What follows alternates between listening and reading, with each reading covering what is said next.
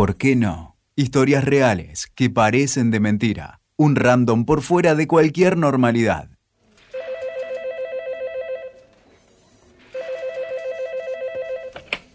Luca. Sí, doctor, dígame. Mm, No, ese se despachó ayer porque... Ah, quiere verlo ahora. No, pero lo, que lo envíe a la fiscalía para que se notifique. Ah, ah, ahora, ok. Lo que pasa es que los plazos del código... y- y- sí, sí, sí. Sí, sí, ya sé que usted conoce el código, doctor. Claro, usted es el jefe y yo... Sí, entiendo. Bueno, eh, ok. También puedo decirle que usted no me paga el sueldo. en todo caso, no, no, que digo que en todo caso se lo pago yo a usted, ¿sabe? O sea, no sale de la misma caja. yo, y- ¿Cómo dijo que? Sí, doctor, sí, sí. Ya ordené el escritorio. Gracias. Corría el año que no te importa cuando trabajaba en un lugar hipertóxico. Había buena gente, sí, claro, pero eran minoría. La mayoría se dividía entre los profundamente traumados, sin ganas ni posibilidades de resolver esos traumas, y los abiertamente sociópatas, esos que disfrutan de cagarte el día mientras calentas la primera taza de café. Ese laburo había sido mi sueño en aquel entonces y fui despertado con un balde de agua fría. Como ya pasaron muchos años y algunas cosas prescribieron, puedo contarlo tranquilamente. Me fui tras ver cómo se cometía tremenda injusticia con una persona que no lo merecía. Solucionado el asunto, me miré al espejo y me pregunté cuántas situaciones más como esas podría sortear sin terminar enfermo. Mentira. En realidad me pregunté si estaba hecho para lidiar con esos asuntos. Respuesta, me busqué otro empleo. Y eso que necesitaba el dinero. En otro año que no te importa, trabajaba en un lugar que venía de ser un verdadero incendio. Me divertía mucho, mis compañeros eran lo más y había muy buen clima en medio de una ola de laburo cotidiano tremenda. Pero un buen día hubo un cambio de autoridades y varios caímos en desgracia para darle lugar a los paracaidistas. Esas cosas que suceden cuando no tenés el orgullo de pertenecer a los amigos del nuevo jefe. Y cuando tenés la habilidad de convertirte en el eunuco del nuevo jefe en menos de cinco minutos. Había trabado una gran amistad con un sujeto al que llamaremos Furanito, al punto tal de frecuentarnos en nuestras casas, organizar salidas, con respectivas parejas, demás cosas propias de gente aburrida y con propensiones a la depresión congénita temprana. Laboralmente, cada vez que había un quilombo, Furanito siempre me decía lo mismo, todo se puede arreglar. Aunque hubiésemos pasado un presupuesto e- equivocado, hecho todo mal, había algunas formas para rescatar expedientes, corregirlos. Todo tenía arreglo. Recuerdo que tenía una tarea asignada, yo, que realmente me gustaba, pero que podía llegar a odiar por la cantidad de horas que me insumía y que nadie compensaba. Pero la llevaba de taquito y me conocía hasta el más mínimo número perdido en algún expediente. El flamante jefe me hace una pregunta técnica. Se la respondo. Un par de horas después me llama nuevamente para decirme que le había mentido. Fue a buscar los números y se los mostré y me dijo que Furanito se había reunido con él y le dijo todo lo contrario. Le expliqué que los números tienen una manía de mierda que consiste básicamente en no saber mentir. Y me contestó que todo se puede arreglar. y sí, Fulanito se quedó con mi trabajo, que manejaba una linda caja de dinero que yo nunca veía físicamente. Y se quedó con un poquito más de poder y un poco más y otro poco más porque obviamente no fui yo el único perjudicado por su accionar. Más temprano que tarde fui despojado de mi oficina alfombrada y con calefacción y fui enviado a un box de Durlock cerrado hasta el techo, sin ventanas y con un frío siberiano. Allí, en mi gulag, me esperaban pilas y pilas de expedientes indeseables. Esos que son hallados en cajones 20 siglos después de sus vencimientos y que nadie se atreve a resolver por las dudas de alguna sanción. Bueno, yo lo fui resolviendo a costa de horas extras pagadas con amor, hasta que el orgullo pudo más. O la imprudencia, desconozco. Pedí un pase por un menor puesto a otro lugar. Prefería ganar menos a seguir soportando ese tipo de maltratos. ¿Cómo repercutió? Y hasta que conseguí un segundo trabajo llevaba una dinámica que consistía en cobrar, comprar dos kilos de milanesa de pollo y a partir de la segunda quincena de cada mes ir a cenar cada día a la casa de un amigo o pariente distinto. Sea, sí, no tenía para costearme la comida por mis propios medios. Pero la buena es que al tener tiempo extra, comencé a escribir como nunca y tuve la posibilidad de conseguir un segundo empleo que me permitió levantarme. Aquí se dio otro grave error, como un patrón repetido. Me hice ultra, mega archiamigo de quien en los papeles era mi jefe. O sea, a nivel, vamos a bajarnos un whisky todas las semanas al bajo porteño. Compartir asados, cumpleaños y hasta bautismo. Pero a los seis meses hubo que reducir personal y que no saben a quién cortaron. Al año me vuelve a convocar para un mejor laburo aún. Y apareció la tortura psicológica. Y mierda que necesitaba ese laburo. Ahora, ¿cómo haces para resistir a la tentación de mandar todo al carajo cuando necesitas de ese ingreso provisto por un extorsionador psicológico? Resumen. Aproveché el sueldazo, pero para vivir espartanamente. Ahorré como nunca en la vida mientras me comía todas las agachadas habías y por haber por un breve lapso de tiempo. Cuando saqué números, mandé todo a donde correspondía. Pasé los siguientes tres meses sin trabajar porque no conseguía nada, escribiendo todos los días de a miles de kilos de textos que se publicaban como una máquina de expresión y pidiendo laburo por todos lados. ¿Comida? Bueno, al principio bajas un poco hasta que terminas comiendo arroz con queso. Cremoso. El de rayar es para Rockefeller, chabón, a esta altura. O sea, vamos. Cuestión que la vida se fue acomodando, pero siempre me quedó ese temita picando. Les puse un par de ejemplos personales, semi-reales, no quiero tener carta documento después de este podcast, que podrían complementarse con otros en los que yo mismo mandaba a la mierda al que se me pusiera enfrente y me terminaban por calificar de conflictivo. Conflictivo, así, ya lo saben, lo dijimos mil veces. Por el mero hecho de pegar un sopapo a la mano que me quería meter un dedo y no sonreír en vez de pegarle el sopapo. Pero bueno.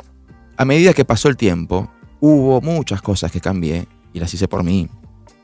A los 25 no tenía título, hoy tengo más que empleos. Trabajo desde que comencé los estudios secundarios. He pasado por todos lados. He tenido un kiosco de diarios. Fui meritorio en un juzgado. Laburé en otro más. En una fiscalía. Pasé por distintas áreas legales. Manejé Uber.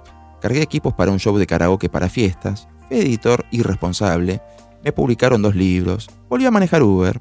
Hice laburos técnicos para una consultora. Pasé por el prime time del canal más visto. Volví a manejar Uber. He viajado y me he ganado cada milla, dado que nunca habría podido costear esos viajes. Formo parte de programas internacionales y de foros de especializaciones de otros países. He debatido mano a mano con funcionarios de Cardiff, Londres, Taipei, Madrid. ¿Y todo para qué? Para que a la hora de pelear por un laburo siempre gane el amigo del jefe, el que mejor sabe masajear los pies o el que tiene un currículum técnico presentable. Y es desgastante porque cuando las opciones son el arroz o la humillación, uno acepta la humillación. Pero creo que siempre hay una posibilidad. posibilidad. Obviamente no es lo mismo mandar todo, ya sabemos a dónde, siendo un hombre soltero y sin hijos, que cuando hay bocas que dependen de vos. Entonces, ¿qué hacemos? Lo primero, lo básico, es tener herramientas. Y herramientas sobran siempre. En serio. Un día estaba en casa haciendo números y me di cuenta de que no llegaba a pagar las cuentas. Agarré mi auto, descargué una app y salí a manejarlo. Bueno, Nico, pero tenés auto. ¿Cómo hace el que no tiene? qué sé yo, podemos irnos a extremos. ¿Viste ese pibe que te trae la comida? Bueno, es un marciano. Siempre hay una salida. Creo que hay algo generacional, como siempre, que nos marcó mal. Nuestros abuelos eran capaces de no dormir por semanas y trabajar de día en una fábrica y de noche para ellos. Todo para que a sus hijos nunca les falte nada. Sus hijos, nuestros viejos, han hecho lo mismo pero con poco mayor comodidad, producto del esfuerzo de sus propios padres. De esta forma accedieron a algunos estudios más que sus viejos, que a duras penas siempre hablo en la generalidad de la clase media, no la totalidad, la generalidad, que a duras penas superaban el saber leer, escribir y aritmética básica. Pero nuestros padres ya comenzaron con el te mantengo hasta que termines los estudios. Luego vino el mi hijo no va a trabajar de eso. Si no lo escuchaste, tus padres eran unos genios. Hay algo que yo defino como currículum plus vitae o currículum emocional, no sé qué nombre ponerle. que vale más, muchísimo, muchísimo más que el currículum común, que nadie tiene en cuenta. En uno de los juzgados en el que laburé teníamos un oficial que sabía más que el propio juez. Algo así como el personaje de Franchella en El secreto de sus ojos, bueno, oficialmente Pablo Sandoval en el libro de Eduardo Saquer y la pregunta de sus ojos. Más de una vez lo vi reunido con su señoría por alguna resolución, ni que hablar con el secretario. Y todos le llamaban doctor, pero era bachiller. Lo que tenía, a falta de título, eran décadas de experiencia en tribunales y en la calle, kilómetros de causas aburridas y de expedientes atrapantemente imposibles. Y unos valores de la hostia. Y esto con nuestra generación comenzó a cambiar. Hoy necesitas experiencia laboral para tener tu primer laburo. Y títulos universitarios para tareas que pueden ser desempeñadas con un simple entrenamiento. De hecho, caes con el título y tienen que entrenarte igual. Y por más que te hagan un examen psicológico para comprobar las chances de que no caigas con una metralleta a la oficina, nadie tendrá en cuenta tus valores, tus principios, tus traumas, ni tus miedos. Del mismo modo, no les importará qué opinas de tus padres, si preferís membrillo o batata, qué preferías hacer en los recreos del colegio, qué opinas de la dicotomía de qué es mejor calidad de vida, con menos placer y más años, o todo lo contrario. Tu vida, los libros que leíste, las canciones que te ponen la piel de gallina, las películas con las que llorás, los barrios en los que viviste, las cosas que estuviste dispuesto a hacer por amor, que podés perdonar, cuáles son tus límites. Automatización automáticamente automatizada nadie tiene en cuenta de dónde venís para saber qué tan lejos llegaste al animarte a postular tu currículum. Una pena. Series como The Office no tuvieron éxito porque hablan de ciencia ficción, sino por la cantidad de oficinistas alrededor del orbe que se sienten identificados con la tiranía del que se siente monarca absolutista, tristemente ilustrado de un feudo compuesto por 15 boxes. Y después nos sorprendemos de que el mundo haya tenido y tenga tantos tiranos.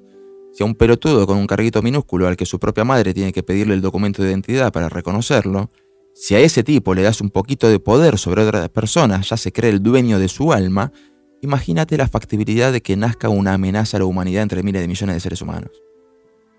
No estoy haciendo con este podcast una apología a vivir de la casa y de la pesca, sobre todo porque vivir de la casa y de la pesca en medio de una ciudad es un poco difícil, solo que te gusten los roedores.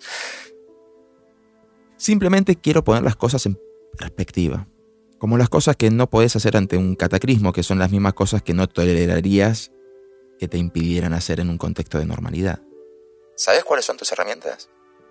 Todas esas preguntas de las que me quejo que a nadie le importan son un research de habilidades que alguien está buscando. Y no lo sabe. A mí me gusta escribir sobre cualquier cosa que se me pase por la mente. Y hasta me divierto cuando me dan temas, como en la primaria. Composición tema, la vaca. Y aunque no lo creas, es sencillo. Era un hobby. Nadie me enseñó a escribir. Bueno, sí, mi maestra Esther en primer grado, Marta en segundo y mi adorada Betina en tercero, de donde salí ya sin faltas de ortografía. Pero básicamente nadie me inculcó nada más que recomendaciones de libros. Cuando comenzás a depender más de vos mismo que de terceros, se da una dinámica rara. Primero el pánico. Luego viene el estrés. Y más tarde el miedo al pánico por el estrés de fracasar. Hasta que llega un punto en el que te sentís libre y ya no permitís que ningún cuatro de copas con aires de haz de espadas venga a maltratarte porque sabes que no dependes de él para ser alguien. Y eso, eso no te lo perdonan. Y es tan lindo. Che, ¿este postus lo quiere alguien? ¿Vos? Bueno, toma. Ya tengo esta foto de Martín Palermo con el flequillo rubio. ¿Alguien? ¿Alguien? Bueno, me llevo a casa. Chao chicos, gusto en conocernos. Suerte. Escuchaste, ¿por qué no? Con Nico Luca, WeToker. Sumamos las partes.